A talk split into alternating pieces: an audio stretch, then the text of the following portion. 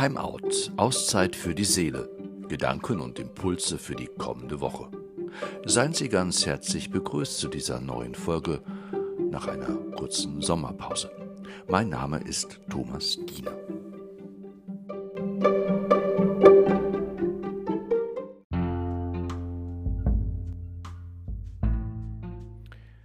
Alles aufs Spiel zu setzen, wenn es darum geht, den Himmel auf die Erde zu holen, darum Gottes Reich und Anliegen bereits hier auf Erden zu verwirklichen, darum geht es in dem Gleichnis, das Jesus seinen Jüngern und all den anderen Menschen erzählt. Von einem Schatz im Acker ist da die Rede, von einer kostbaren Perle und von zwei Menschen, die alles hinter sich zu lassen und abzugeben bereit sind, um Schatz und Perle zu erlangen. Mit dem Himmelreich ist es wie mit einem Schatz, der in einem Acker vergraben war. Auch ist es mit dem Himmelreich wie mit einem Kaufmann, der eine besonders wertvolle Perle fand. Was sind wir bereit hinzugeben, damit uns die Wirklichkeit unseres Gottes einholen kann? Zu was sind wir bereit, um die Verheißungen des Himmels zu erden? Was sind wir bereit, um unseres Glaubens willen zu tun?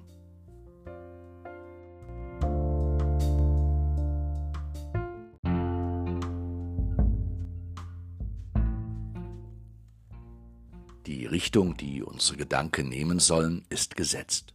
Das Evangelium lässt keinen Zweifel daran. Es geht um das Himmelreich. Mit dem Himmelreich ist es wie. Und auch die Fragen, die entsprechenden, stellen sich dabei wie von selbst ein. Was hat für mich einen solchen Wert, dass ich alles hingeben würde, um es zu erlangen? Wofür will ich mich über die Maßen einsetzen und stark machen, so sehr, dass es wirklich werden kann in meinem Leben und dem der anderen möglicherweise auch. Was weckt meine Leidenschaft, meine Liebe so sehr, dass ich dabei von mir wegdenke, aufhöre, um mich selbst zu kreisen und das in den Blick nehme, das größer ist als ich selbst. Das Himmelreich sei es wert, meint Jesus, und dass wir bereit sind, alles auf eine Karte zu setzen, damit es bereits hier und heute zu erfahren sei. Nichts anderes soll so wichtig sein wie das Himmelreich und die Erdung des Himmels in unsere Zeit hinein. Denn nichts wäre so fatal, wenn unser Blick nur nach droben ginge, auf ein später hin und die Herausforderungen dieser Zeit und unseres Lebens außer Acht ließe. Die Richtung, die unsere Gedanken nehmen sollen, ist gesetzt. Das Evangelium lässt keinen Zweifel daran. Es geht um das Himmelreich. Mit dem Himmelreich ist es wie. Viele Prediger werden das heutige Evangelium dazu nutzen, sich in diese Richtung weitere Gedanken zu machen. Mich reizt es, einen ganz anderen Weg zu gehen. Mich zu fragen, was Gott selbst bereit ist zu geben für uns, für den anderen, für die Welt und das Leben überhaupt.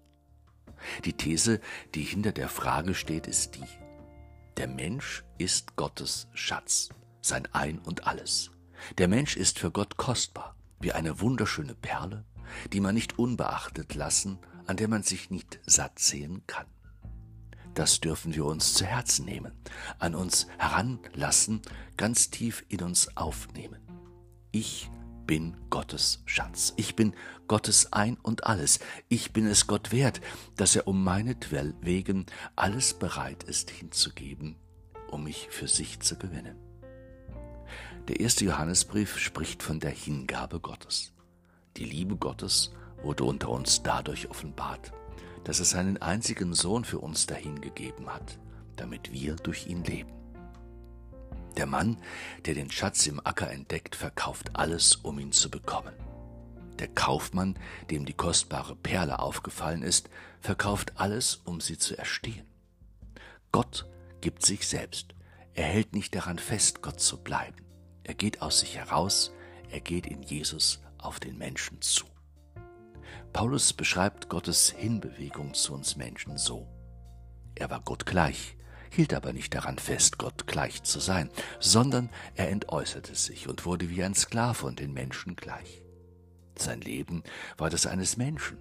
Er erniedrigte sich und war gehorsam bis zum Tod, bis zum Tod am Kreuz. Christus ist der Preis, den Gott für uns bereit ist zu zahlen. In ihm gibt er alles um uns Menschen willen. Den Preis, den Jesus selbst um unsretwillen bereit ist zu zahlen, ist nicht weniger gering. Die Liebe zu uns Menschen kostet ihn am Ende Kopf und Kragen. Sie kostet sein Leben. Er erniedrigte sich und war gehorsam bis zum Tod, bis zum Tod am Kreuz. Der Mensch ist Gottes Schatz, sein Ein und alles. Der Mensch ist für Gott kostbar wie eine wunderschöne Perle, die man nicht unbeachtet lassen, an der man sich nicht satt sehen kann. In der heutigen Lesung bittet Salomo Gott darum, ihm ein hörendes Herz zu schenken und die Gabe der Unterscheidung. Worum könnten wir vor dem Hintergrund der von mir in den Raum gestellten Gedanken bitten? Es ist eine Begebenheit, die möglicherweise für uns eine Antwort bereithält und von Tina Wilms erzählt wird. Am Morgen in der Bahn. Ich sitze quer zur Fahrricht Fahrrichtung, zwei mir gegenüber, immer wieder schauen sie einander an. Er trägt eine schwarze Hose und eine Kunstlederjacke, sie eine Jeans und einen hellen Anorak. Er spricht, sie hört zu, nickt manchmal, sagt ein Wort. Zwischendrin greift er nach ihrer Hand, sie lässt es zu. Worte fallen aus seinem Mund, sie fängt sie auf, immer wieder gelingt es so, sie zum Lächeln zu bringen. Dann bleibt das Lächeln eine Weile auf ihrem Gesicht, um die Augen bilden sich Fältchen, und ich frage mich, ob das Hervorbringen dieses Lächelns der eigentliche Grund für sein Reden ist. Hinter den beiden gleitet die Landschaft vorbei. Schemen, die aus dem Dämmerlicht treten und an Farbe gewinnen. Es wird Licht. Vielleicht ist es so, dass wir Menschen einander als Schätze unseres Gottes begreifen sollten, von denen Gott jeden für sich gewinnen möchte. Vielleicht ist es so, dass wir Menschen groß voneinander denken sollten und gut, weil auch Gott von uns groß und gut denkt. Vielleicht ist es so, dass wir das Kostbarste im anderen erkennen und sein innerstes Wesen freilegen sollten, wie einen Schatz, der tief im Acker vergraben liegt und gehoben werden will. So wie der Mann aus der Frau immer wieder ein Lächeln hervorlockt. Es könnte ja sein, dass unser Gegenüber erst dann sich seines Wertes bewusst werden kann, wenn er liebevoll wie durch Gottes Augen angesehen wird und auf diese Weise eine Ahnung davon bekommt, wer er tatsächlich ist. Das aber käme der Erdung des Himmels in unsere Zeit gleich. Und genau darum will ich bitten.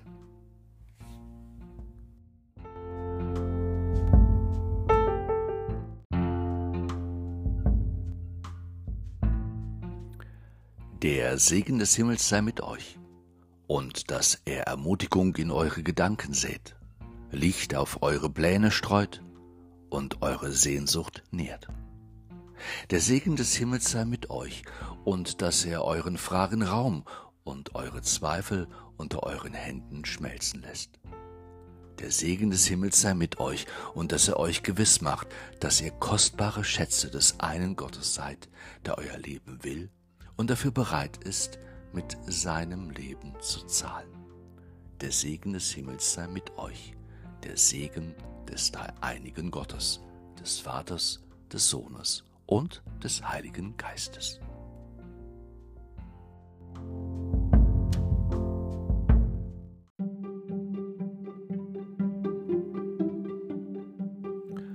Danke für Ihr Dabeisein, danke für Ihr Zuhören.